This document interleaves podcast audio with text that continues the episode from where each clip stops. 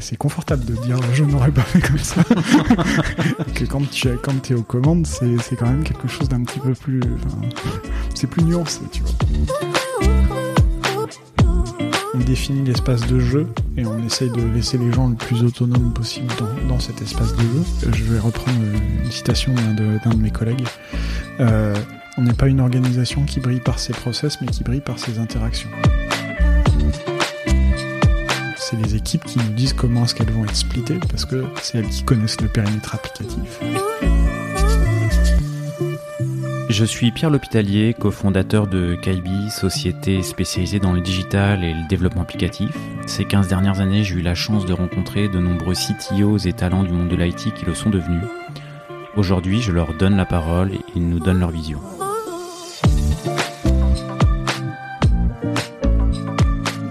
Aujourd'hui, je suis avec Nicolas Nallet, qui est Head of Engineering de United Credit. United Credit qui est une euh, plateforme de crowd lending, en fait, qui, euh, bah, qui connaît un, un fort succès. Euh, membre du Next 40 et donc l'objectif c'est de, de, cette plateforme c'est de bah, faire des prêts euh, à des particuliers notamment euh, mais il nous en parlera un petit peu plus dans le détail par la suite bonjour Nicolas et merci d'avoir accepté l'invitation Bonjour Pierre, merci de m'avoir invité. Bah, c'est avec c'est avec grand plaisir. Peut-être avant de avant de revenir sur United Credit, euh, parce que tu une carrière qui commence à avoir, quelques années, est-ce que tu pourrais, sans te présenter linéairement, peut-être nous faire part de deux ou trois moments clés clés ou tournants de ta carrière? Oui, bien sûr. Alors, euh, euh, le premier, le premier, euh, premier tournant clé, je dirais, de ma carrière, il arrive un peu tardivement. ça fait grosso modo dix ans que je suis consultant, ingénieur, d'études, et je suis chez Cassib à cette époque-là, et je travaille sur une plateforme de trading électronique projet plutôt intéressant et plutôt ambitieux et au bout de au bout de 12 mois de mission euh, pour la première fois de ma vie euh, c'est le client qui met fin à ma mission euh, j'avais plutôt l'habitude soit de, de, partir parce que j'avais fait mon temps ou de partir au bout de la fameuse période des trois ans. Donc c'est une première petite claque à l'ego. Euh, on, donne les raisons à ce moment-là ou... Oui, c'est de la coupe budgétaire. En fait, le projet était, était très très ambitieux avec euh, un planning très très ambitieux et des euh, comment dire des investissements importants et euh, il y a eu un comment dire un revirement stratégique qui fait que la plateforme qu'on développait pour remplacer un, un progiciel, un progiciel qui faisait la plateforme de trading électronique euh, finalement, ce projet tombe un petit peu à l'eau et on décide de repartir sur un contrat avec ce fameux logiciel. Donc, euh, donc le, le, projet, euh, le projet n'a plus n'a plus lieu d'être.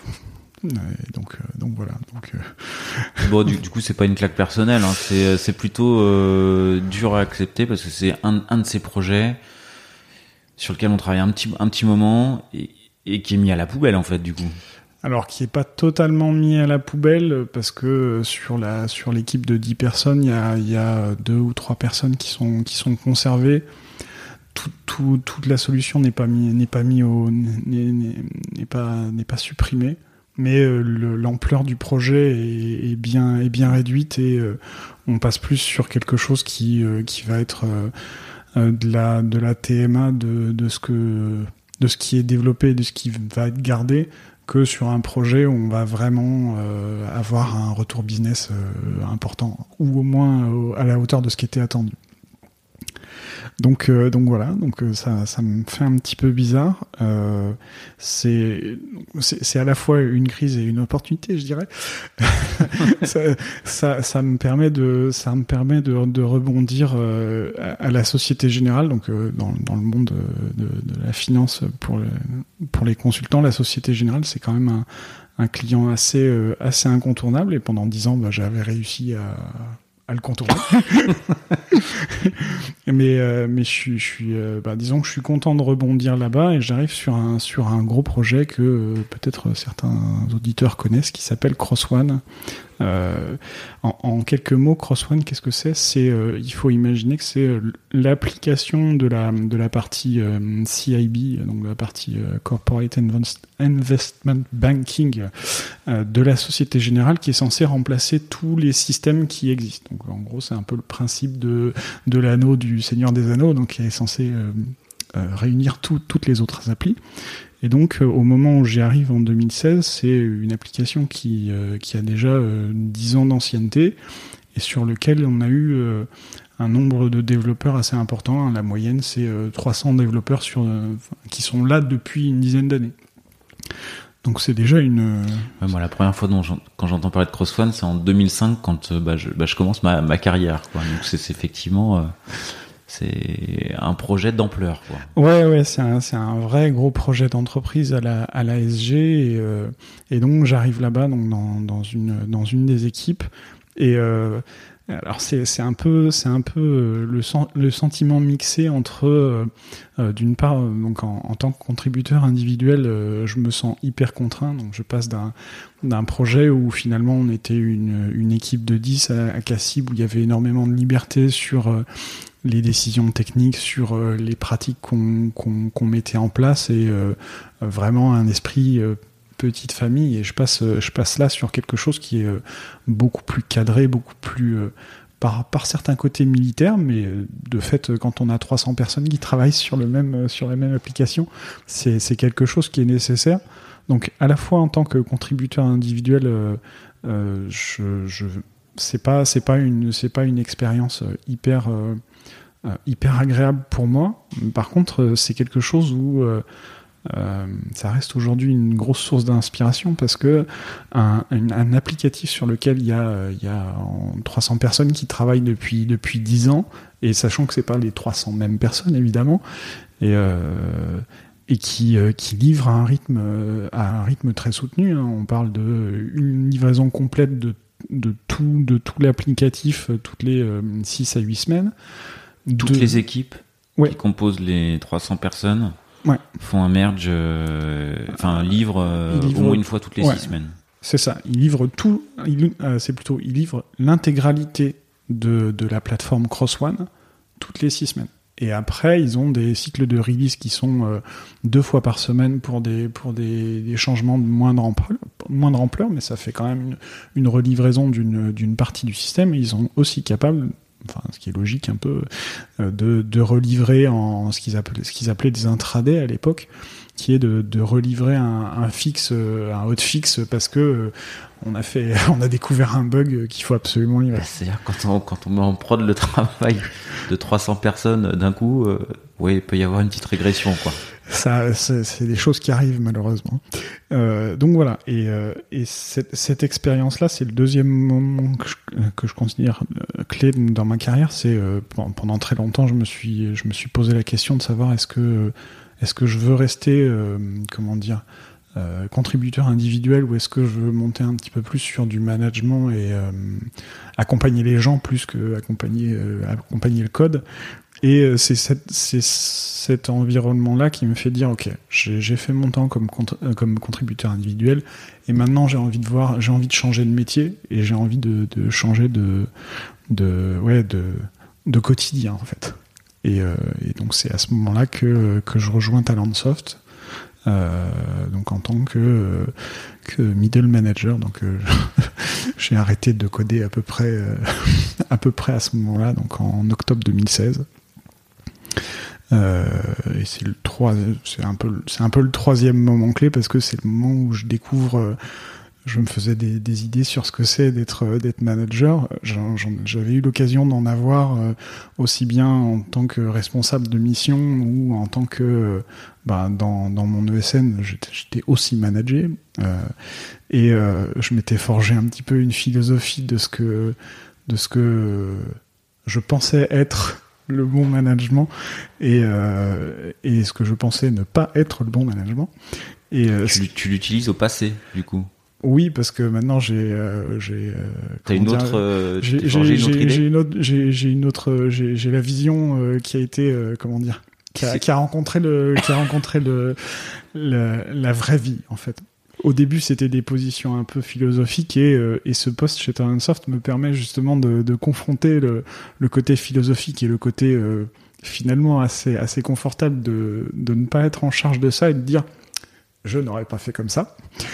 Et, euh, et de voir que bah, finalement, oui, c'est confortable de dire je n'aurais pas fait comme ça.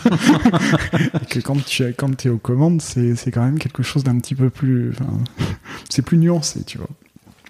Et du coup, euh, ta vision philosophique de l'époque Euh, je pense qu'elle était bonne, mais mais euh, mais euh, mais elle était un peu, je dirais, naïve et dogmatique en fait. Elle, elle était, elle- enfin, elle était, elle était, euh, c'était la vision de quelqu'un qui n'a- qui qui n'avait fait du management, enfin, qui avait fait un peu de management, mais qui en avait pas fait. euh, C'était pas son son son métier. Donc aujourd'hui, je, je, je vois, j'avais certaines positions que j'ai revues un petit peu. La, la grande partie de, de, de, de ce que je pensais être euh, du bon management et du mauvais management, c'est comme le bon chasseur et le mauvais chasseur, j'ai- est toujours là. Mais euh, par petites touches, j'ai j'ai modifié certaines certaines positions parce que parce que c'était des positions qui étaient qui étaient hors sol. Et et du, du coup, les, les positions que t'as fait évoluer, c'est quoi? Euh, la, façon de la façon de, de, travailler avec les gens, euh, euh, je pense que plus, plus plus tôt dans ma carrière de manager, il y avait un côté plus gentil et, sans doute aussi un petit peu un petit peu comment le tourner pas trop pas trop négativement d'être d'être un peu trop gentil et, et avoir du mal à dire les choses aux gens Euh, le je pense que pour Dans- pour dans- reprendre le Être bon- dans une bienveillance destructrice. voilà. Le, le, le, je pense que un- un- une des choses qu'un qu'un qu'un manager euh, doit savoir faire, c'est euh, et c'est là où il se révèle, je pense être bon ou mauvais manager, c'est dans la façon dont il va annoncer les mauvaises nouvelles, dont il va arriver à convaincre les gens de, de, quelque chose pour lequel ils sont en définitive pas prêts à être convaincus quand on dit bah sur ce point-là t'es pas à la hauteur, c'est c'est hyper dur à dire, c'est encore plus difficile à entendre. Euh, et, euh, et je pense que sur sur sur l'approche de ce de ces moments un peu clés du management, j'ai pas mal évolué. Je pense que je me je me rendais pas compte justement de à quel point ce truc-là était important et à quel point c'était aussi difficile à faire. Donc il y a certaines personnes que je considérais être pas bons managers qui a posteriori se sont révélés. euh, j'ai un peu mitigé j'ai un petit peu mitigé le, le, l'avis négatif que j'avais en me disant ok maintenant je, je comprends pourquoi ça a été fait comme ça et, euh, et je comprends la problématique qu'ils avaient eux à à la fois pouvoir me dire des choses mais euh, ne pas vraiment me les dire franchement parce que parce que il fallait que je, je, reste motivé. Et c'est je pense que c'est un peu sur ces trucs là que, que j'ai que j'ai évolué. Voilà. Mais globalement la bienveillance et le fait de de s'occuper des gens euh, qui était qui était un peu la philosophie de base ça ça reste et je reste convaincu que c'est quelque chose qu'il faut faire euh, qu'il faut faire euh, vraiment honnêtement et s'intéresser aux gens. Et là pour le coup maintenant avec le recul je sais que ce truc là doit rester. D'accord, mais du coup, en, définitive, t'as as appris à dire les choses avec un petit peu moins de fleurs et d'enrobage et avec une franchise bienveillante, quoi. Ouais, ouais, et, à, penser et à penser plus euh, comment est-ce que la personne va l'entendre et euh, adapter ça à comment la personne va réceptionner le message.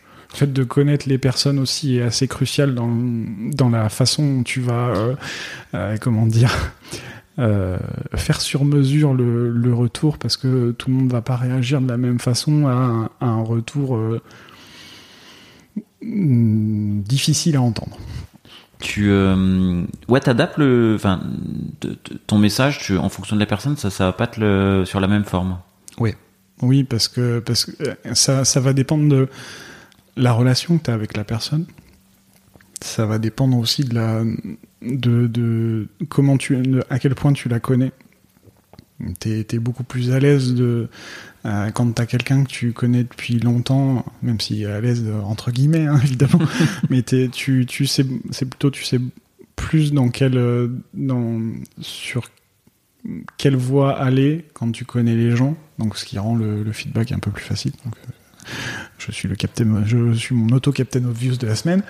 euh, donc voilà, donc euh, le, le fait de, de, de, connaître les gens, ça te permet de mieux adapter et de d'avoir plus de chances que la chose pas agréable que tu dois dire se passe bien. Parce que l'essentiel, c'est que le message passe et que ça aide la personne à, à évoluer. Ce qui est des fois difficile à accepter dans un premier temps. Euh, pour, la, pour la personne, mais, mais voilà, ça c'est l'objectif initial. Et donc tu arrives, euh, arrives à Talentsoft, premier, euh, premier baptême du feu en tant que position de manager, avec justement ces, ces problématiques de, feedback dont tu t'aperçois qu'elles sont pas si faciles que ça. Est-ce qu'il y a d'autres choses, euh, d'autres choses marquantes chez, chez, chez Talentsoft? Ouais, euh, on a fait des, des, trucs super cool chez Talentsoft. C'était, euh, ils étaient à un, moment un petit peu charnière sur sur leur réflexion organisationnelle et avec avec notamment Julien Play que tu as reçu il y a quelques temps sur ce sur ce podcast. Et on lui passe le bonjour. Et, on lui passe le, je lui passe le bonjour. Euh, ils étaient en train de repenser un peu leur, leur organisation et on a eu l'occasion de de tester un petit peu, un petit peu la, une, mise en place d'une organisation de type Spotify. Donc, euh, les, les, grands principes que, donc c'est pas exactement le modèle Spotify, mais les, les grands principes du, de, de, ce qu'on a mis en place, c'était de se dire, euh, ça sert à rien de dire à, euh, il devait y avoir 8 ou 10 équipes, ça sert à rien de dire à, à 8 ou 10 équipes, euh, vous faites du Scrum, vous faites deux semaines de, deux semaines de sprint. Euh, il vaut mieux laisser un cadre un petit peu plus, euh, un petit peu plus large et laisser les gens décider de comment est-ce qu'ils vont s'organiser euh, plutôt que de se concentrer sur euh, suivez cette méthode là parce que finalement le, le, ton, ton équipe ça va être ça va être plein de personnes et qui vont pas avoir toutes les mêmes sensibilités avec euh, un environnement de travail, que ce soit euh, les outils, que ce soit la code base, qui, euh, bah, qui leur est propre et qui connaissent. Et c'est plutôt eux qui vont me dire, OK, nous, donnez-nous le cadre de comment est-ce qu'on travaille. Alors, chez Talentsoft, c'était, il y avait une release, une release toutes les deux, une release toutes les semaines, pardon. On, voulait pouvoir suivre l'activité de l'activité quand même des équipes en leur donnant de l'autonomie, mais quand même avoir un, retour pour savoir est-ce que euh, le travail qu'ils faisaient était efficace ou pas. Donc euh, donner un donner un cadre global et puis derrière leur dire bah, à l'intérieur de à l'intérieur de cette zone là, c'est votre terrain de jeu, décider de comment est-ce que vous, vous pouvez travailler, vous allez travailler. En fait, le cadre qui était donné, c'était euh, le résultat que tu dois avoir, en gros, les résultats et le reporting. C'est ça. C'est et après vous êtes vous êtes libre de déterminer comment est-ce que vous allez vous allez travailler et euh, vous êtes libre de vous entendre aussi avec euh, la personne qui est du produit qui est intégrée dans l'équipe de euh, comment est-ce que vous faites évoluer votre votre produit même si au, au, moment où, j'y étais les discussions entre la tech et le produit bon, étaient pas encore j'avais le sentiment qu'elles n'étaient pas euh, le plus fluide et que ça, s'est beaucoup amélioré par la suite. Puis même quand après, moi, je suis, je, je suis parti de Talentsoft. Donc, euh, donc voilà, donc ça, c'était, ça, c'était hyper intéressant. Alors, du coup, euh, une, petite, une, petite, question. Euh, quand les équipes décident de comment elles vont travailler, c'est-à-dire qu'il faut, faut qu'il y ait un consensus de, de, tous les membres de l'équipe ou il y avait quand même des arbitres Alors, dans, il, dans leur regard on n'a pas eu de mémoire, enfin, le temps que j'y suis resté, de, de, moments où on a eu besoin d'intervenir et de venir faire le faire l'arbitre. Donc globalement, les équipes étaient capables de s'auto-organiser, n'ont jamais eu besoin, euh, en sont jamais, jamais eu besoin d'arbitrage. Tout le monde, c'est ils en sont jamais d'accord. Alors, ils ont toujours réussi à s'entendre entre eux, ce qui est l'idéal en fait, parce que euh, encore une fois, c'est eux qui connaissent le contexte. Euh, tu, vas leur donner, tu vas leur donner l'objectif euh, long terme. Tu vas leur dire, voilà, votre mission c'est ça. Puis après, bah, c'est vous qui déclinez euh, cette, mission, cette mission en, un projet, en un produit, comment vous allez le, vous allez le voir. Et il n'y a, jamais eu, à, mon sens, besoin de, venir dire, bon, bah, le truc, vous n'arrivez pas à vous décider, je force la décision. Ce qui est plutôt une réussite en soi. Et euh, ouais, et alors du coup, est-ce que c'est arrivé que tu te dises, tiens, cette équipe s'est organisée en Scrum ou en Kanban ou en cycle en V ou, euh, ou en Best Effort et que toi, d'un point de vue extérieur, tu dises, tiens, si j'avais eu à être arbitre, euh, j'aurais proposé quelque chose d'autre. Enfin, je pense que c'est pas la meilleure, la plus efficace pour cette équipe ou pour ce contexte. Alors chez Talentsoft, non. Chez United, ça, ça m'est arrivé de, de, faire ça. Et euh, dans ce cas... chez United, tu, ce modèle-là, euh, enfin cette philosophie-là de travail, tu, tu la reproduis quoi Voilà, oui. Le, bah, avant que j'arrive, ils avaient déjà fait énormément de, de pas, euh, de pas dans cette direction-là. Et puis bon, après ça, c'est, ça a continué. On a continué à polir le, le modèle United ce qui fait que je passe aussi, on passe directement à l'expérience United. Donc oui, euh, euh, chez, United, ils avaient déjà ce, comment dire, euh, ce, principe fort de dire que l'équipe détermine comment est-ce qu'elle travaille. Ils avaient un peu le même genre de, cadre qui était défini en mode euh, le cadre, et c'est, je pense, toujours le cadre qu'on, donne aujourd'hui, hein, c'est, bah, je pense, oui, je pense, euh, on, demande, qu'il y ait un daily, on demande qu'il y ait euh, un, une rétro au moins par mois. S'il y en a plus, tant mieux. Donc pour, s'assurer qu'il y a un processus d'amélioration continue, on demande que tous les mois l'équipe présente ses réalisations et euh, un petit peu les perspectives pour les, pour les mois suivants dans un petit, euh, ce qu'on appelle nous un comité roadmap, qui est une réunion, une demi-heure avec euh, le CTO, le CPO et quelques, enfin, quelques personnes business du, de, de, enfin, quelques, quelques utilisateurs auxquels l'équipe rend service quelques membres, bah, moi entre, entre autres, quelques, quelques, quelques-uns de mes pairs, et ils viennent présenter tous les mois un peu leur, leur réalisation, faire un focus sur, euh, sur quelque chose qu'ils ont fait, une nouvelle pratique, euh, une livraison, euh, un nouveau produit qui est super bien. Et donc voilà, et donc ces, trois choses, c'est, le, le, cadre qu'on donne aujourd'hui aux, aux, équipes de United et derrière Scrum, Kanban, XP, Lean. Euh, c'est complètement libre en fait. Euh, et, même, je vais te dire, aujourd'hui, on a, on a 13 équipes. Euh, je suis incapable de dire exactement quelles sont les équipes qui, euh, qui font du Scrum et du Kanban. Et honnêtement, par rapport à la, à la prestation et l'exécution que, que, que, les, que les équipes donnent, ça n'a aucun, aucune importance en fait. Ouais, là, là, encore, c'est le delivery, le résultat, le, report, et, euh, et est-ce que vous continuez dans, dans une démarche euh, d'amélioration? Tout à fait. Et pour revenir sur ta question de est-ce qu'il y a des moments où, où je me suis dit c'est pas tout à fait comme ça que j'aurais fait, ça, ça, arrive évidemment.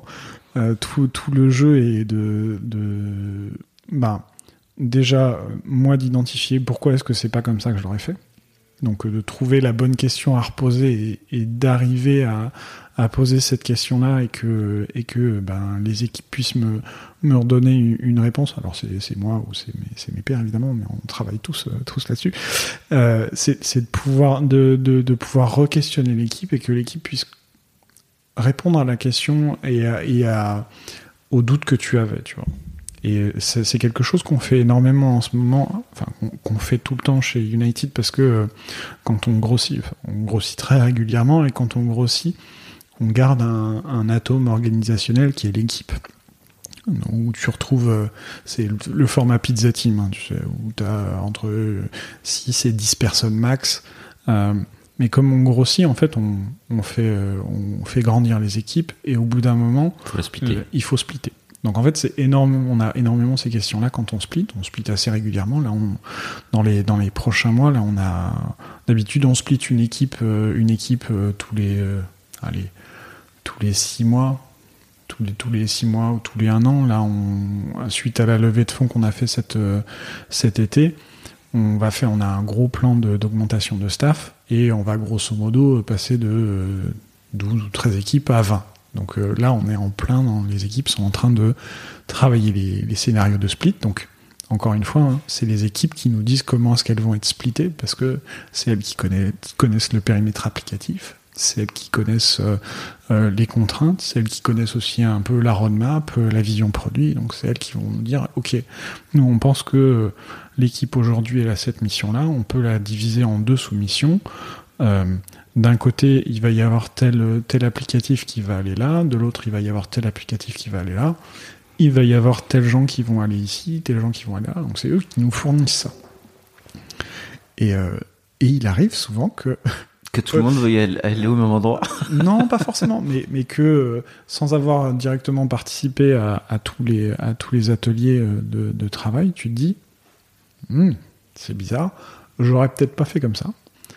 Le peut-être étant important, parce que euh, c'est là que toi, tu dois venir euh, continuer à questionner les équipes en disant est-ce que vous êtes sûr d'avoir bien pris en compte ces contraintes Donc, En général, c'est oui, oui, t'inquiète, Nicolas, euh, regarde, on y a pensé, on va résoudre ce problème-là de temps en temps. Et c'est là qu'on sent qu'on fait un travail qui est, pas, qui est quand même utile.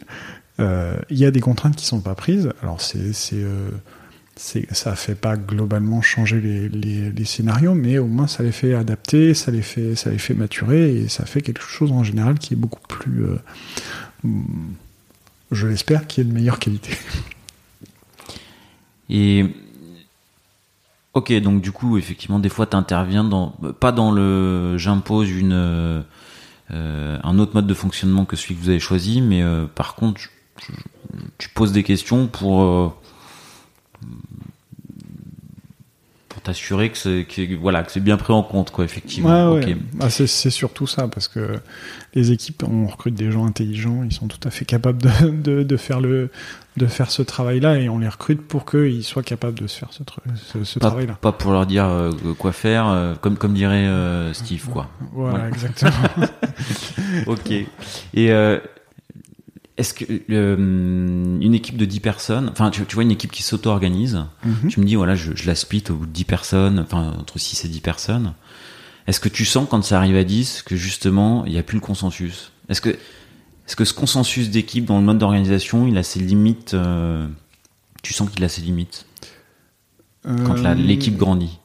Il est plus difficile à trouver parce qu'en fait tu fais intervenir plus de personnes dans le consensus malgré tout, euh, dans, ces équipes-là, tu finis toujours par avoir euh, quelques personnes qui ont le lead et qui ont une influence sur les autres. et, qui vont euh, soit,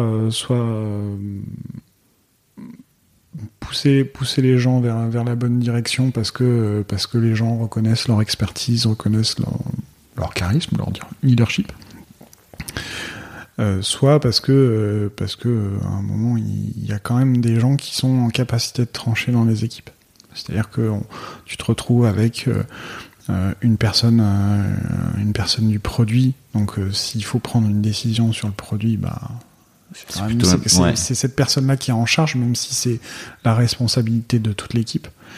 Euh, c'est celui qui est accountable, tu sais, dans le RACI. Euh. Euh, si c'est si c'est sur de la sur de la partie plus priorisation, tu as le product owner, dont, c'est le dont c'est le, job.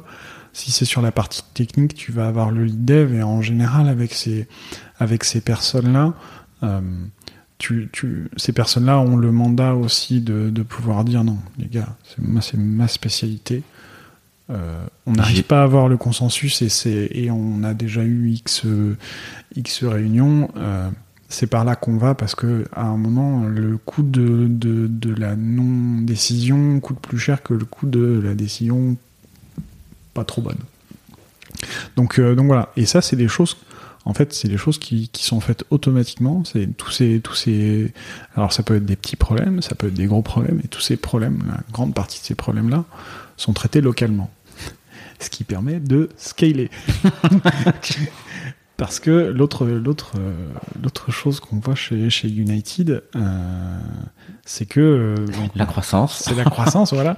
C'est l'hypercroissance. Donc, bon, la, définition de l'hypercroissance, qui est, qui est je sais pas si c'est une définition officielle, mais c'est, c'est de se dire que tu fais plus de 40% de croissance de chiffre d'affaires tous les ans.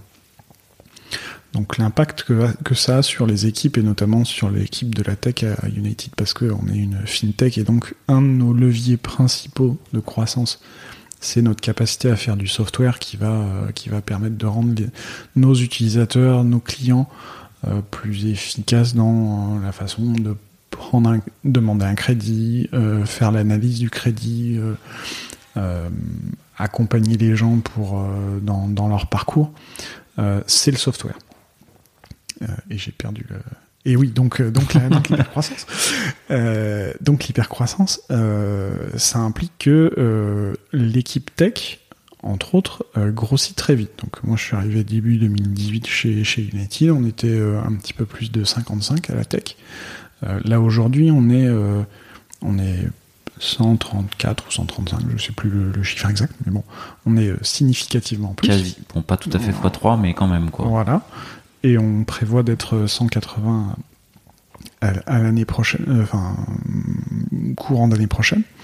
Et donc en fait pour euh, scaler, c'est un, un vrai, euh, c'est une vraie problématique et une, problématique qu'on traite en permanence parce que les rythmes de croissance qu'on a, c'est ce qu'on partageait dans le pré-show, c'est pas des, des, rythmes de, croissance enfin tous les ans, tu vois. C'est on va avoir évidemment tous les ans des augmentations. On refait le budget pour l'année.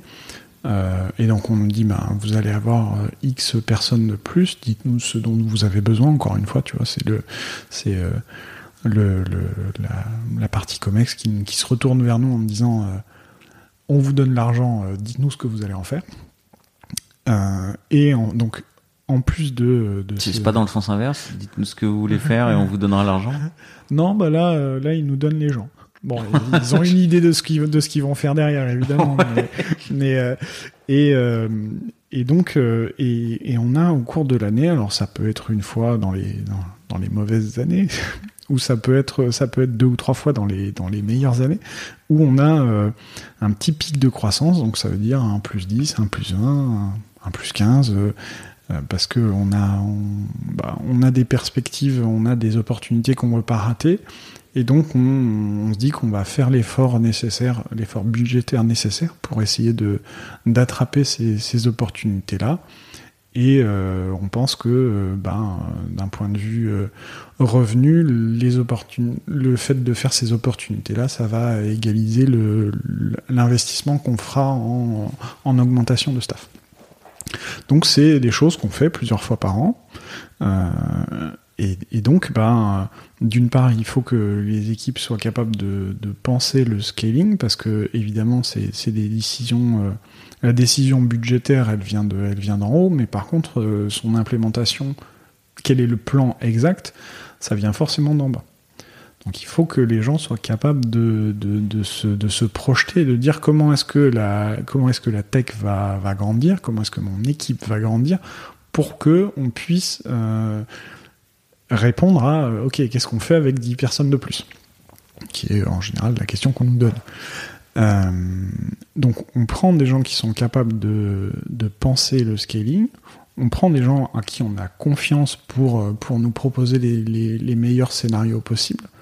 Et on se repose massivement sur, sur leur avis pour un euh, nous remonter les problématiques qu'ils voient du, du, d'un point de vue opérationnel et qui sont pas eux capables de traiter en local. Donc là où, le middle management intervient et, euh, et, aide à fluidifier euh, sur, sur des aspects un petit peu plus transverses.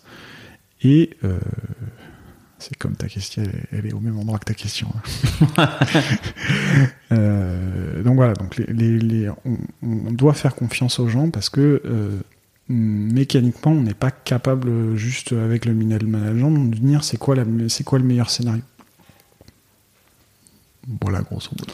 La confiance, tu m'en avais parlé euh, quand on s'était appelé euh, la première fois, tu m'as dit la confiance, c'est un élément important de, ton système de management, du coup. Ouais, ouais. Donc là, là, tu, tu, tu l'évoques, c'est, c'est essentiel, quoi. Ouais, ouais, et c'est euh, bah, pour revenir à ce que tu disais au début sur le sur le, management et les dogmes que j'avais avant de devenir manager. Un des dogmes, c'était oui, la, la relation. euh, On doit avoir une forte relation confiance entre les entre les gens pour que ça pour que ça marche. Et euh, celle-là reste, euh, elle reste vraie. Hein. Et, elle reste vraie parce que c'est plus juste de la philosophie, c'est euh, la croissance de United et les scénarios qu'on qu'on qu'on élabore pour la croissance de United, c'est pas quelque chose qui tient dans un cerveau. Donc ça c'est un, un fait. Et puis plus on va grandir, et ce sera et ce sera toujours plus vrai que la fois d'avant. Donc en fait, euh, il faut se reposer sur les gens. Et euh, comme, enfin, c'est un enfer de se dire, je peux pas tout traiter tout seul. Il faut de l'aide des gens. Si euh, t'es pas capable de dire, bah, ces personnes, je, Euh, je leur fais confiance. Alors, ça veut pas dire que, que tu fais aveuglément confiance. Mais par contre, tu leur fais suffisamment confiance pour que quand ils te disent euh, voilà les scénarios qui se présentent à nous, et euh, moi je conseille ce, scénario-là pour que tu te, tu simplifies un petit peu le, processus de décision et que tu passes pas des heures à challenger ce truc-là pour X ou Y raison et, et que tu, tu finisses par avoir un, processus de décision qui est, qui est fluide et où tout le monde, où tout le monde est satisfait. C'est-à-dire que les gens sont, euh, sont en maîtrise euh, de, de, de, ce qui se passe à leur niveau. Le management est en, est en c'est un peu moche à dire, hein, est en contrôle de la situation parce que les, parce que les gens qui proposent les, les, les solutions, ils savent que c'est viable et ils sont capables aussi de les défendre en disant oui, on est confiant dans le fait que le plan qu'on élabore, c'est le bon plan. Et alors, du, du coup, là, tu, tu décris une situation où finalement, euh, de la confiance, euh, des équipes qui s'organisent elles-mêmes. euh, et toi, dans tout ça? Alors moi dans tout ça, euh, bonne question. Euh, moi dans tout ça, ben, euh, je comment dire, je vais essayer de le retourner.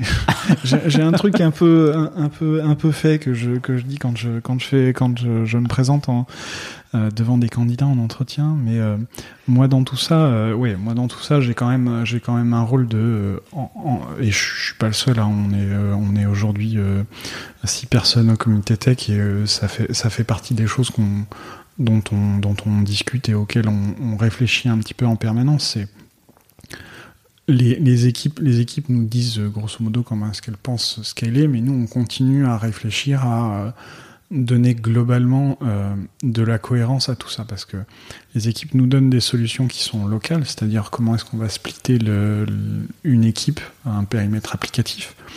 Par contre, euh, ça te, c'est pas parce que tu connais as les meilleurs scénarios locaux que tu vas avoir le meilleur scénario global.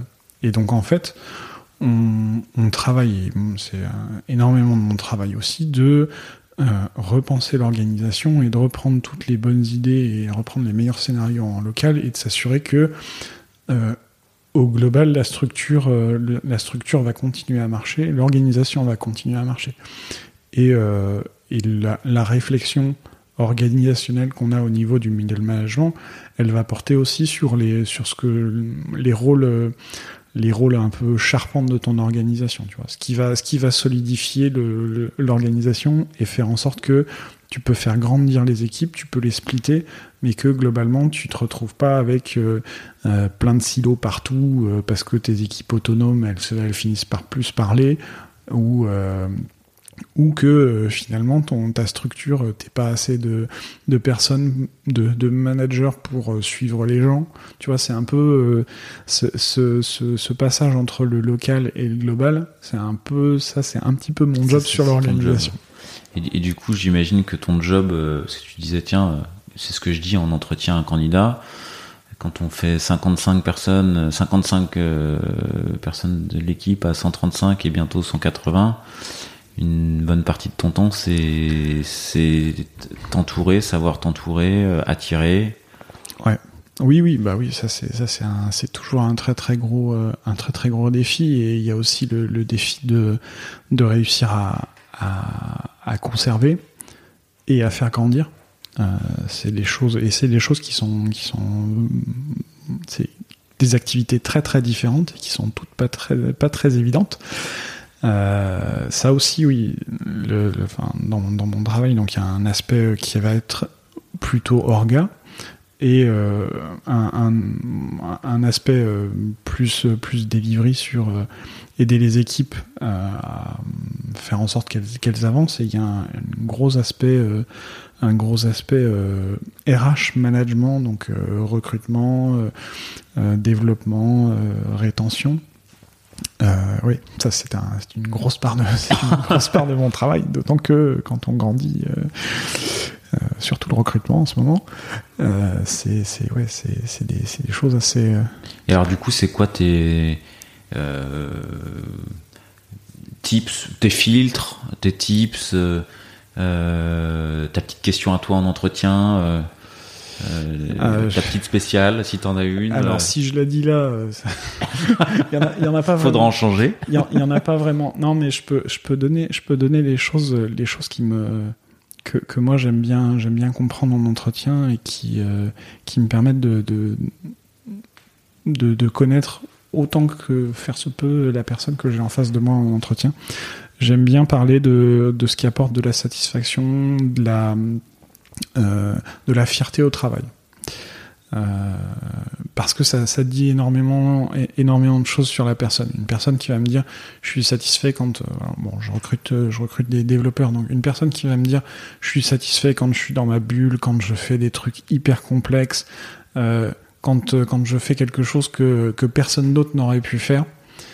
Euh, et quand il y a quelqu'un qui me dit je suis satisfait quand euh, l'équipe fonctionne bien, le, le, euh, le collectif le collectif fonctionne bien, bon, ça fait un peu équipe de foot, mais quand quand quand on a fait une belle réalisation tous ensemble, tu vois, ça ça me permet de me dire est-ce que est-ce que une personne va convenir à notre environnement ou pas? Typiquement, un, de nos, un de nos critères de recrutement et on s'en est rendu compte. Euh, enfin, moi, je m'en suis rendu compte assez tôt quand je suis arrivé chez, United. Euh, on est, euh, je vais reprendre une citation d'un de, mes collègues. On n'est pas une organisation qui brille par ses process, mais qui brille par ses interactions. Donc le corollaire, le corollaire de ça, c'est que une personne qui va être très centrée sur elle-même, très centrée sur son travail de contributeur individuel, mais pas ouvert à, au reste de l'environnement ou assez peu ouvert au reste de l'environnement, on sait que chez United ça marchera pas. Il y a des structures où ça marche très très bien, mais simplement nous on est euh, très dans l'interaction, très dans le côté euh, on, travaille ensemble, on, interagit et euh, c'est pas que au niveau de l'équipe, hein, sans rentrer dans les détails, on a on a une, une organisation et une architecture pardon, qui, pousse à ça. Donc on est sur une architecture euh, microservice. Alors euh, désolé pour le pour le buzzword, mais euh, et où chaque équipe va être à la fois service provider, je me rappelle plus le nom en, français, et consommateur de services. Donc en fait, toutes les, il faut voir le, SI comme un réseau où chaque point où chaque point est relié et où tu as énormément de, de scope applicatif au sens euh, scope d'une équipe va interagir avec euh, trois ou quatre autres scopes applicatifs. Donc ce qui fait que tu dois avoir énormément de collaboration au sein de l'équipe, mais aussi énormément de collaboration entre les équipes. Et donc euh, c'est des choses que nous on regarde vachement dans le recrutement et donc euh, c'est pour ça qu'on se dit Ça fait partie de tes filtres. ouais ça fait partie des filtres Et pour fidéliser, parce que du coup, vous avez plutôt un turnover euh, historiquement plutôt faible. Ouais, on, a des résultats qui sont euh, qui sont plutôt euh, qui sont plutôt pas pas mal. Pour fidéliser, je pense qu'il y a il y a plusieurs trucs qui qui, aident à fidéliser.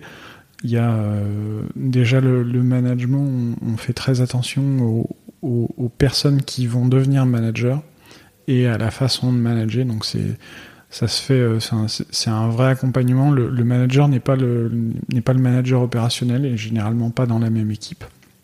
même si on est un petit peu en train de revenir sur ce, sur ce, sur ce modèle-là, mais c'est surtout quelqu'un qui va avoir la fibre pour faire ça. Parce que le management, c'est euh, bah, c'est quelque chose de. Enfin, c'est une vraie compétence et tout le monde, tout le monde n'est pas, n'est pas adapté à ça. Et, euh, et euh, c'est aussi un truc que j'ai découvert au, au, fur et à mesure. C'est il n'y a rien de pire que de, nommer un manager qui n'a pas envie de le faire ou pas les compétences de le faire, pour l'avoir euh, vécu euh, en tant que manager, c'est pas pas agréable.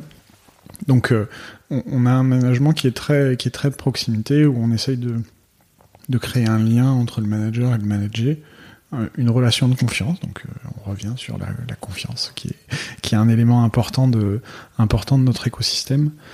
Euh, ça, ça participe, je pense, à la rétention. Un autre truc qui participe à la rétention, bah, c'est justement le fait de d'essayer de donner des responsabilités, de la de la de l'autonomie, euh, tout en tout en gardant un cadre et une mission qui permet aux gens de on, on définit le on définit l'espace de jeu et on essaye de laisser les gens le plus autonomes possible dans dans cet espace de jeu.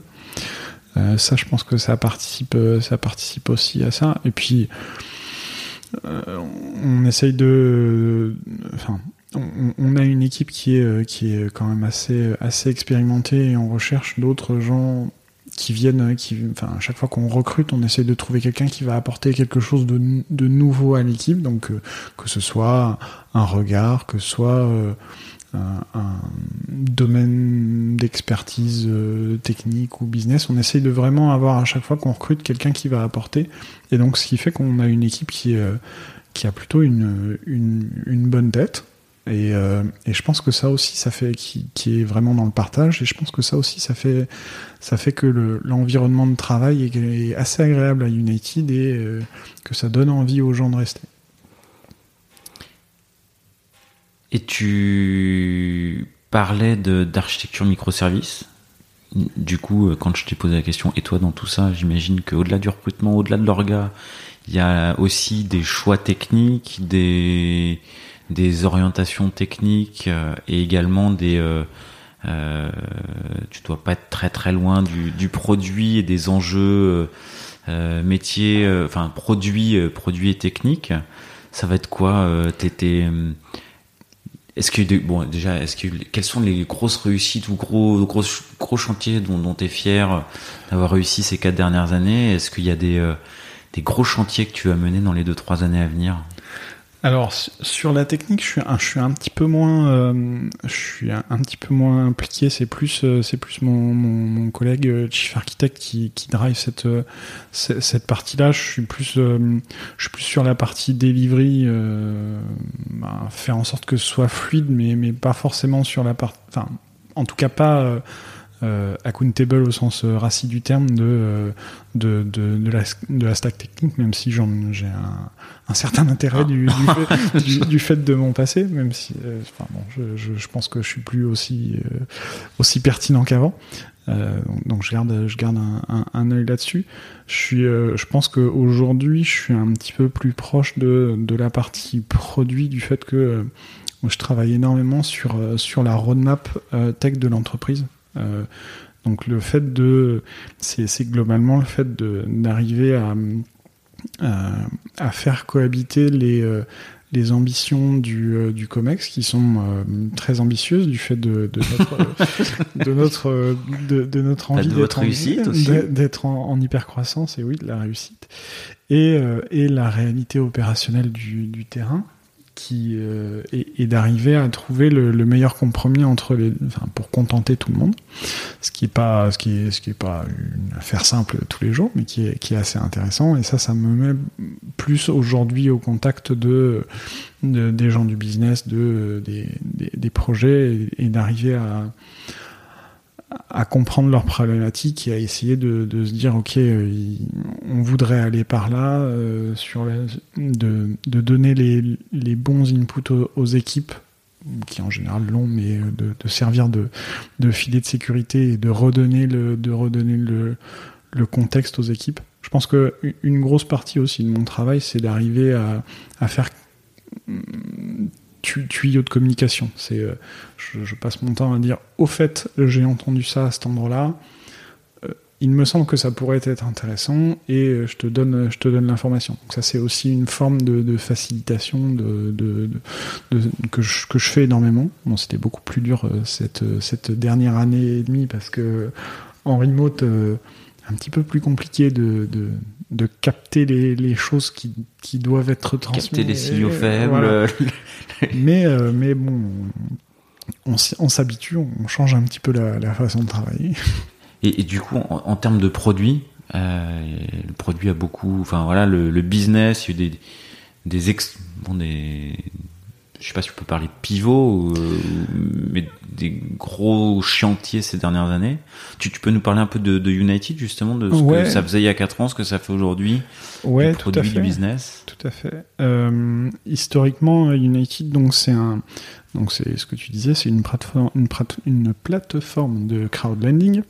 Donc ça veut dire que on, euh, c'est des gens qui vont nous, confier de l'argent et c'est cet argent-là qu'on va prêter aux, gens qui empruntent. En gros, on a deux types de clients. On a des clients emprunteurs, donc ça c'est logique, et on a des clients qui sont beaucoup moindres, euh, qui sont des investisseurs et qui eux ont de l'argent et attendent un rendement. Euh, donc ça c'est ça c'est notre modèle qui est un peu différent des banques où euh, où la comment dire euh, sans que je maîtrise totalement le, principe mais en général les prêts euh, l'argent est un petit peu créé euh, ex nihilo. On, donc voilà. On, est historiquement en France et entre 2016 et, euh, et 2020, on a euh, on a répliqué notre euh, business dans quatre autres pays. Donc aujourd'hui, on, donc on a lancé en 2016 l'Italie, en 2017 l'Espagne, en 2018 le Portugal et en 2020 le l'Allemagne.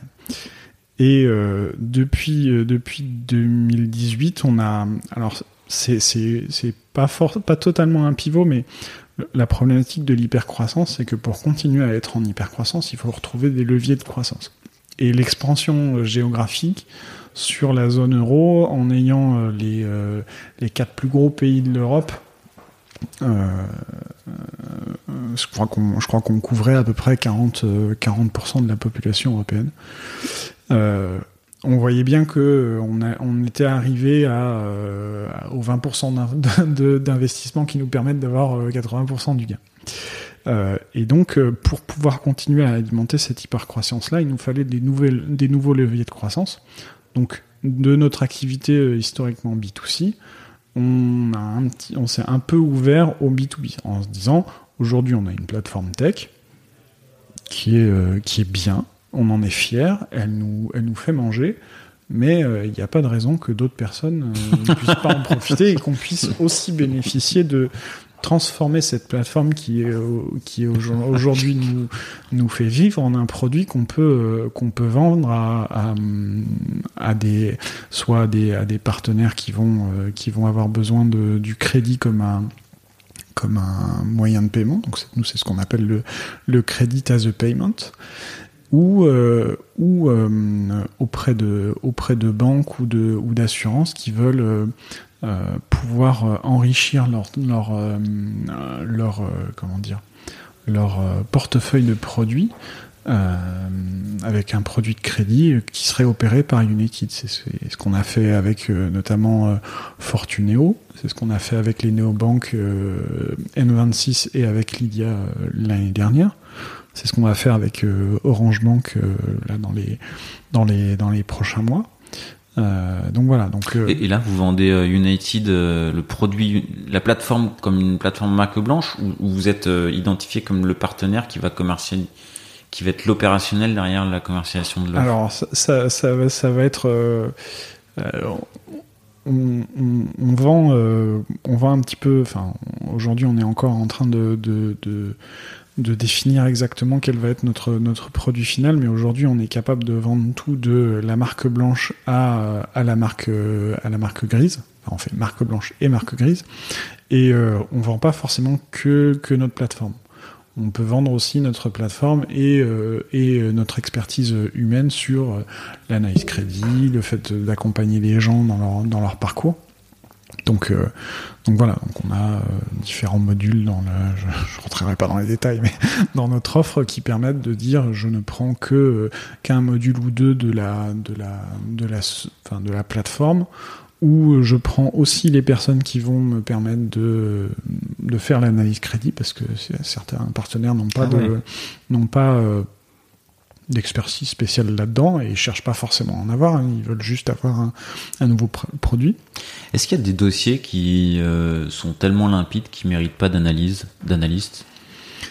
Euh, Oui, et euh, c'est d'ailleurs un, de nos prochains leviers de croissance, c'est tout ce qu'on appelle euh, le, le, comment dire l'octroi automatique, l'octroi de crédit automatique. C'est quelque chose qu'on fait euh, qu'on fait déjà depuis depuis notre partenariat sur le financement de la de la Freebox Delta qui avait été lancé en, en décembre 2018. Et c'est quelque chose qu'on est en train qu'on a répliqué sur plusieurs autres partenariats. Euh, notamment les partenariats avec Teddy Bear, euh, les partenariats pour, euh, pour le financement de la dernière Xbox avec Microsoft. et c'est quelque chose qu'on est en train de faire sur notre activité historique B2C. oui, oui, complètement.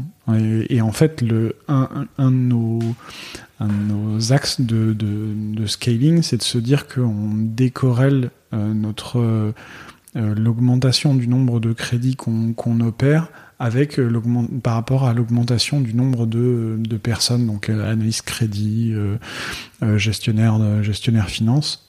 si on arrive à décorréler ça, on est normalement plutôt sur la bonne tendance pour pour scaler.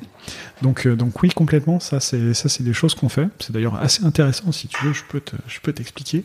Ah bah je veux bien. Ouais. C'est que j'imagine qu'il y a du, du, décisionnel derrière. De... Ouais ouais complètement ça s'appuie sur un sur un truc. Alors c'est pas quelque chose que je maîtrise à mort, donc je vais je vais essayer de de pas dire de conneries. Euh, ça, ça s'appuie sur sur notamment les données qu'on qu'on qu'on récupère aujourd'hui euh, euh, par API sur les sur les banques. Je je sais pas si tu as entendu parler de la de la circulaire européenne DSP2 du tout. Donc qui est euh, qui est une euh, euh, une circulaire européenne qui va euh, qui va euh, forcer les les, les banques à donner à pouvoir donner accès par des API aux données aux données bancaires des utilisateurs. Alors dit comme ça, c'est hyper ça, peut ça peut faire hyper peur. Sauf qu'en fait, ça veut dire que la DSP2. United peut accéder à mes données bancaires. Alors, c'est pas aussi ça. oui, mais pas, mais pas comme ça. En gros, la, la, la, DSP2 euh, donne euh, la propriété des données bancaires à l'utilisateur. C'est-à-dire que euh, quand tu viens sur, sur United Credit, dans bon, c'est l'affaire de semaines, dans quelques semaines, tu pourras dire je veux faire un emprunt United Credit et j'accepte de partager mes données, mes données bancaires. tu acceptes de partager. D'accord. Ouais. donc tu, tu vas donner euh, donc euh, tu, tu vas tu vas être redirigé normalement sur le sur euh, sur ta banque. Tu vas rentrer tes identifiants et tu vas tu vas autoriser ta banque à transférer tes transférer tes données auprès de à, à United. Et derrière ça, donc nous on récupère ces données et on a euh, des modèles de, comment dire de catégorisation de, de, tes dépenses qui nous permettent de, de pouvoir faire ce que fait un analyste crédit, en fait, euh, éplucher tes comptes, voir quelles sont euh, grosso modo tes dépenses, quelles sont tes recettes, et de se dire ok ton reste à vivre c'est ça, et si tu veux emprunter tel tel euh, ben, mettons euh, 10 000 euros sur 24 mois avec je sais pas combien c'est l'amance, mais il vérifie que la mensualité que tu payerais par rapport à ton reste à vivre, elle, est, fonctionne. Elle, fonctionne. Donc on, on a déjà des, des, choses qui fonctionnent comme ça depuis depuis deux ans et demi. Là, on, on est en train de, de, de, vraiment le comment dire le généraliser en France, euh, enfin le généraliser, de sortir un vrai produit exclusivement là-dessus euh, pour, euh, pour notre activité B2C. Et ça, ça va être un vrai. Au niveau produit, ça, va vraiment être quelque chose de, différent. C'est-à-dire que tu vas arriver, tu vas donner ton email, tu vas dire j'accepte de partager mes, données. Et en gros, tu en deux minutes, tu peux avoir la réponse de est-ce que tu est-ce que un crédit enfin est-ce que tu as un crédit ou pas? Tu signes avec la signature électronique. Sept jours après, tu as, t'as le l'argent qui est sur le compte, grosso modo. Donc ça, c'est ça, c'est un. C'est fou. Ouais. C'est assez fou. Ben, pendant un temps, on, est, on expliquait ce produit-là. Euh, quand on faisait les entretiens, on disait on veut pouvoir prendre un crédit aussi facilement qu'un Uber. Alors évidemment, un crédit n'est pas un Uber. Il y a un petit peu de cadre réglementaire autour, ce qui fait que tu as, bah, évidemment le droit de rétractation, mais, mais ce qu'on veut supprimer, c'est euh, toute la lourdeur de. Euh, je sais pas si tu as déjà pris un crédit à la consommation. Alors, on parle pas des crédits IMO, c'est encore plus compliqué, mais rien qu'un crédit à la consommation, c'est des tonnes et des tonnes de paperasse. Ah, c'est énorme. Et, euh, et alors que là, on se dit, euh, avec un, échange sécurisé d'API. On est sûr que c'était que, que c'est toi. C'est pas du déclaratif là, c'est la banque qui, qui, donne du factuel, ouais. Euh, on, est sûr que c'est toi. On est sûr que c'est pas des données bidonnées parce que évidemment quand on parle d'argent, euh, il y, a, y, a, de la fraude. On a, des modèles sur lesquels, enfin, qu'on a entraîné à partir de, ce que font les analystes crédit. Donc c'est quelque chose, d'assez, sûr et sur lequel maintenant on commence à avoir, euh, je dirais, plusieurs, années de recul. Euh, et, donc on a, la capacité sur un, euh, scope défini aujourd'hui, bah, lancement qui sera, qui sera, sais plus je vais, dire des bêtises, non, je vais pas dire de pourcentage, mais qui sera une, petite partie de notre, activité, mais qu'on va, euh, qu'on va vouloir étendre euh, très très rapidement et qu'on va vouloir étendre sur, euh, sur tous nos pays. Donc ça, c'est un, ça, c'est un vrai gros produit, vraiment cool qu'on est en train de faire. Et même d'un point de vue SI, c'est, c'est quelque chose de vraiment sympa à faire, avec derrière de la data science, du machine learning tout plein de buzzwords. mais je pourrais pas vous expliquer ce qui se passe là-dedans parce que je, n'y comprends rien. Mais Et du coup, il y a, d'autres, il y a d'autres euh, chantiers euh, euh, Qui, pourraient faire scaler.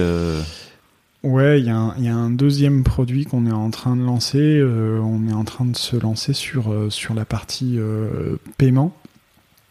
Euh, donc en fait, là, l'octroi automatique, c'est quelque chose qui va, qui, qui, va marcher. Euh, comment dire euh, Comment expliquer ça? Parce que si je dis que le, paiement c'est aussi l'octroi automatique, ça va pas être hyper clair. c'est, c'est l'octroi automatique va concerner des, des, des crédits un petit peu, des, des, crédits sans qui sont ah, comment dire En gros, le paiement, ça va être un crédit affecté. En gros, c'est tu empruntes quelque chose pour, enfin, tu empruntes un montant pour t'acheter euh, un téléphone, un ordinateur. Donc ça, c'est un crédit affecté. Donc le, notre nouveau produit de, paiement va te permettre de financer un achat, alors que le crédit euh, auto, ça va juste être, euh, tu as de l'argent et après tu, tu en fais ce que, ce que tu veux. Donc on va lancer une nouvelle, une nouvelle, euh, un nouveau produit de paiement. Donc en gros, tu pourras aller, euh, je sais tu pourras aller acheter la Xbox. Euh, enfin ou autre chose. La, Xbox, oui. Alors l'idée c'est la, Xbox notamment a été un des précurseurs, un des, un des premiers essais qu'on a été, qu'on a qu'on a fait sur ce sur ce sur ce segment du, du, du paiement. Et là, ce qu'on veut, c'est on est en train de faire un, un produit sur étagère pour du paiement. Donc ça, ça veut dire que, alors je, je peux pas dire les, personnes avec qui on traite. C'est quoi l'intérêt, euh, de financer un produit en particulier plutôt que de financer un produit que tu euh, non typé? Euh, C'est la simplicité d'utilisation, je dirais. quand tu vas sur un site, bah, hmm, prenons, prenons l'exemple de, de, de, de, la Xbox. si tu as envie d'acquérir une Xbox, quel scénario tu préfères? Est-ce que tu préfères tu fais un tu fais un crédit chez United en disant je veux emprunter euh, je sais plus combien coûte la Xbox mais bon allez 500 euros. T'attends d'avoir le t'attends d'avoir le crédit. T'attends 7 jours pour avoir le pour avoir le paiement enfin pour avoir les fonds sur ton sur ton compte et après tu achètes la tu achètes la Xbox ou est-ce que tu préfères avoir aller sur le sur le site de euh, aujourd'hui on travaille avec euh, Micromania tu achètes ta Xbox, tu dis moyen de paiement, bah, je vais prendre le moyen de paiement United. Tu fais, le, tu fais, le, tu fais la demande de crédit euh, donc, euh, avec euh, ce qu'on a donc le- le- les données bancaires euh, dont on parlait tout à l'heure. Tu payes et tu pars avec ta Xbox. C'est ça la différence. C'est d'un côté tu prends un crédit et tu vas avoir de l'argent et de l'autre tu achètes un, tu achètes un, tu achètes un bien. Donc c'est deux produits, c'est deux produits avec des objectifs différents. T'as un produit, t'as un produit, tu, c'est du, ce qu'on appelle du buy now, pay later. Donc c'est, t'achètes quelque chose et puis tu payes en X mensualité. Ouais. Et de l'autre côté, tu vas avoir, euh, bah, j'ai besoin d'argent. Et, du, du coup, moi, je me. Ouais, du, du coup, ma, ma question, elle, portait plutôt sur. euh, euh, le coût du crédit, c'est le même ou pas?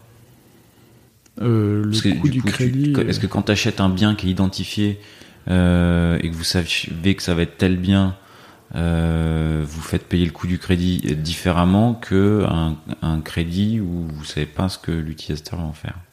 C'est une bonne question. J'ai pas de, j'ai, pas les. Pas de- Instinctivement, je, je te dirais, si on est capable de récupérer le, Le bien que tu as acheté en cas de défaut de paiement, on devrait avoir un, on devrait avoir un taux qui est un peu moins, un, un peu plus bas, puisque euh, ton, ton risque est moins important. Ouais, c'est ça, ouais. Mais je pense que sur des, euh, le fait quand tu achètes une Xbox, c'est difficile de venir chez toi et de, et de reprendre la Xbox. Donc euh, je je sais pas exactement. Oui, puis le coût de venir la récupérer. Bon, ça, ça a peu de sens, quoi. C'est pas une Voilà, maison, quoi. donc- Ok. Hmm, bah, je, je sais pas. euh, Honnêtement, c'est des questions intéressantes, mais, mais c'est ça, c'est vraiment du, du business. Et je t'avoue que on a pas mal de contextes euh, d'utilisation et, et je je saurais pas te dire comment quelles, quelles sont les stratégies qui sont qui sont prises pour là-dessus. J'avoue. Ok, ok, ok. D'autres choses que tu aurais envie de partager euh, de, de, de United? Oh, je pense qu'on a fait déjà une, On a fait un petit tour. un petit tour d'horizon euh, sympa. Quoi. Ouais. Bah, du coup, je te, allez, je te, je te pose deux, trois petites dernières questions. Euh, un peu plus euh, euh, légères ou décalées. Est-ce qu'il y aurait une, une nuit blanche, professionnelle, hein, j'entends, ou une soirée, une soirée difficile, euh, an- anecdotique que tu nous partagerais Euh, J'en ai une. chez, chez, chez, chez United. Euh, ouais, c'est, c'était, c'était, je pense, en, en 2018. Euh, euh, on, on avait un, un applicatif qui était, comment dire, qui, permettait de faire euh, un petit peu euh, la, la synchronisation de données euh, entre notre nouveau système et notre ancien système, qui à l'époque était beaucoup plus, plus important et beaucoup plus impactant qu'aujourd'hui. Et euh, je sais pas pourquoi un, développeur avait fait avait avait fait un, une optime parce que ce truc là euh, était était aussi enfin euh, l'applicatif donc qui faisait la réplication était pas hyper stable. Et il avait fait une optime où il avait dû faire un- une correction et euh, et à, genre à 18h à 18h30 quand, quand je pars je le vois en train de galérer je, je m'assieds à côté de lui et je me dis bon euh, c'est les technos qu'on utilise chez, chez United c'est les technos que je que je enfin une partie des technos que je connaissais. Donc je, je m'assois à côté de lui et, et je commence à regarder en me disant t'as besoin d'aide. Bon je, je m'assois on commence à discuter. Et, euh, et donc on- non je m'y- attendais pas. Et, euh, et on, on a fini euh, donc donc on euh, le truc partait en, cacahuète, euh, on comprenait pas trop, on- donc on avait tenté les redémarrages, on avait tenté les, redéploiements parce qu'on est sur du cloud et des fois il y a les, le, les, euh, comment dire, le software sous-jacent qu'on voit pas vraiment dans le cloud, des fois part en vrille et un redéploiement permet de, enfin c'est un, un des premiers trucs que tu fais en te disant ça va peut-être marcher. Et, euh, et ça marchait pas. Et euh, on, commence à rentrer dans de la dans, dans de la dans de l'investigation en se disant pourquoi est-ce que c'est ça? On regarde le code. En plus, c'est un code, c'est un vieux code, donc c'est un code un peu un peu spaghetti.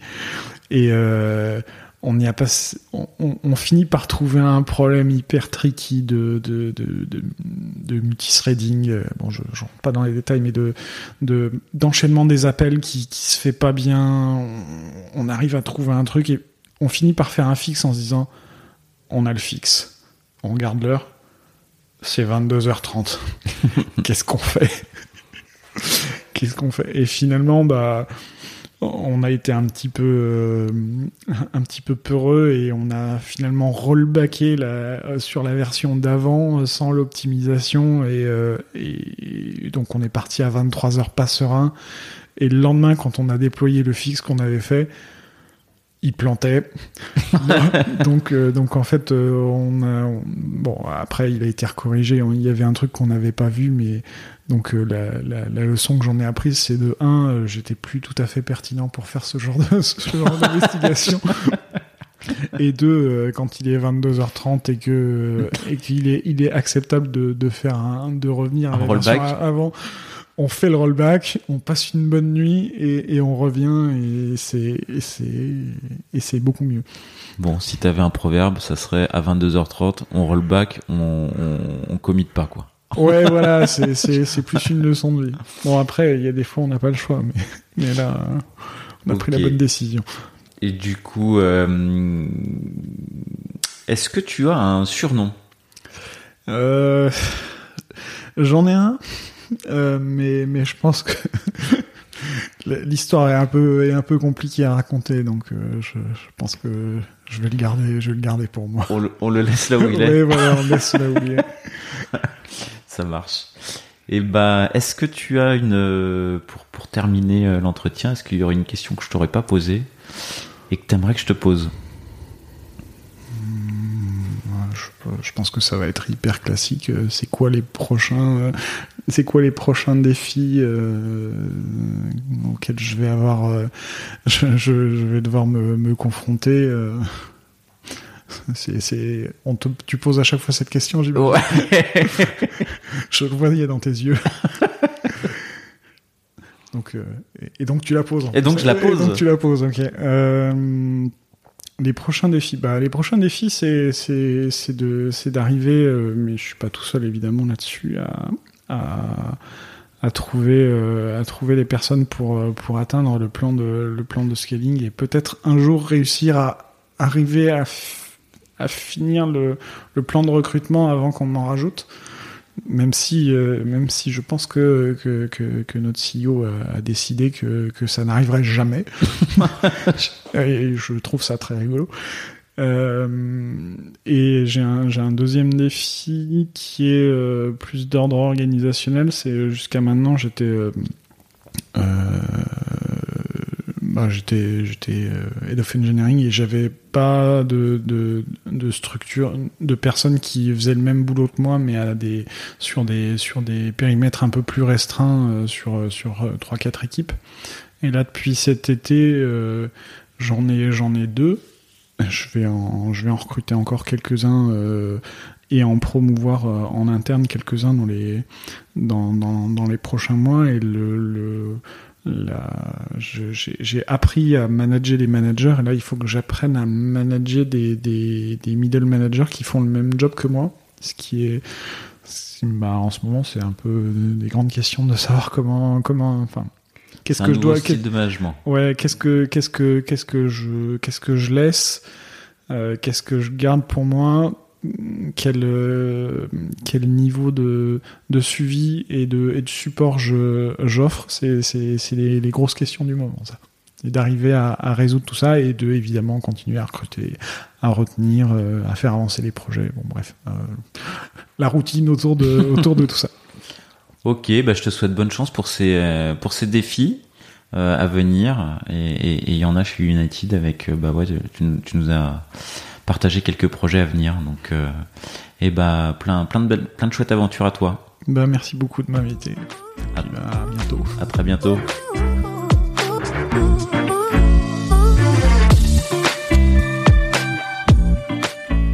L'épisode est terminé, j'espère qu'il vous a plu et si c'est le cas, c'est le moment de prendre deux ou trois secondes de plus pour euh, deux ou trois clics. Un petit clic pour un pouce bleu euh, ou un petit clic pour un partage aux copains ou un petit clic pour vous abonner euh, et ne pas rater le prochain épisode. À très bientôt.